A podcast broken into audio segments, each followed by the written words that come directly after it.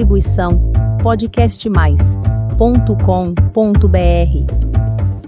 Eu sou o Dr. Fernando Cipriano e você está no canal de podcast Psicologia com Psicologia.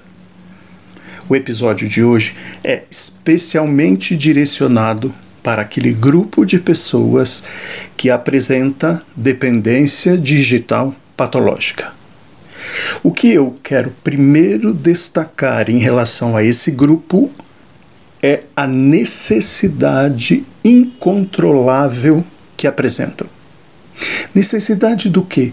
De ver a intervalos regulares e curtos se alguma mensagem chegou ao seu e-mail a necessidade incontrolável de ver se há atualizações de postagens em suas redes sociais. E aquele desejo incontrolável de responder imediatamente às interações. A necessidade de jogar games pelo tempo que quiser.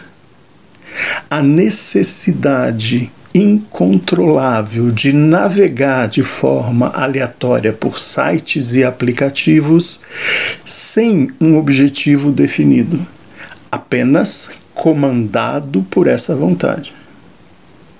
Então, esse é o primeiro aspecto, a vontade incontrolável.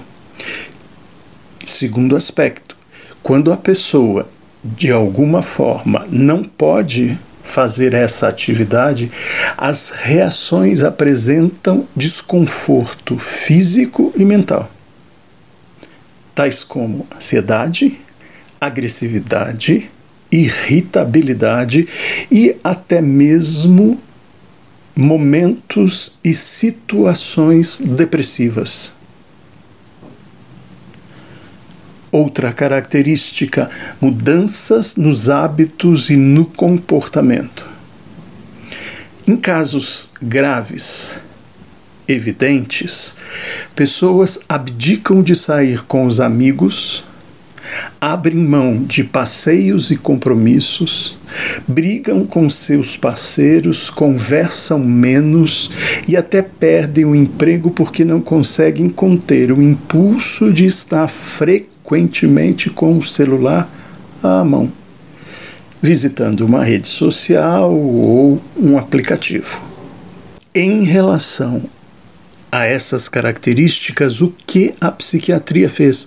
A psiquiatria estabeleceu que a dependência digital se assemelha, ocorre tal qual as dependências em relação a drogas e álcool. E, como tal, usando os seus recursos, trata da questão.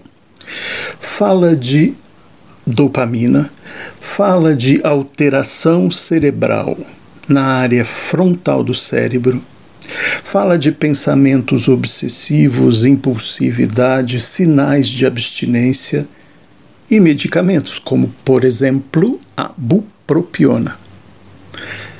O que eu quero hoje, falando com você que pertence a esse grupo, falando diretamente com o grupo ao qual esse podcast se destina, é dizer que não me parece que seja apenas uma questão neuroquímica cerebral. Me parece que existe uma questão psicológica, emocional, importantíssima que se sobrepõe aí a uma questão cerebral, neuroquímica, se você quiser. No entanto, o aspecto psicológico, a meu ver, é determinante e mais importante do que qualquer percepção psiquiátrica, medicamentosa. No meu entender, o sentimento de pertencer o sentimento de ser acolhido nesse pertencimento. O acolhimento que significa existir entre outros, ser aceito e amado, é o que desencadeia, é o que atrai, é o que dá o prazer que conduz à dependência digital. O que fazer?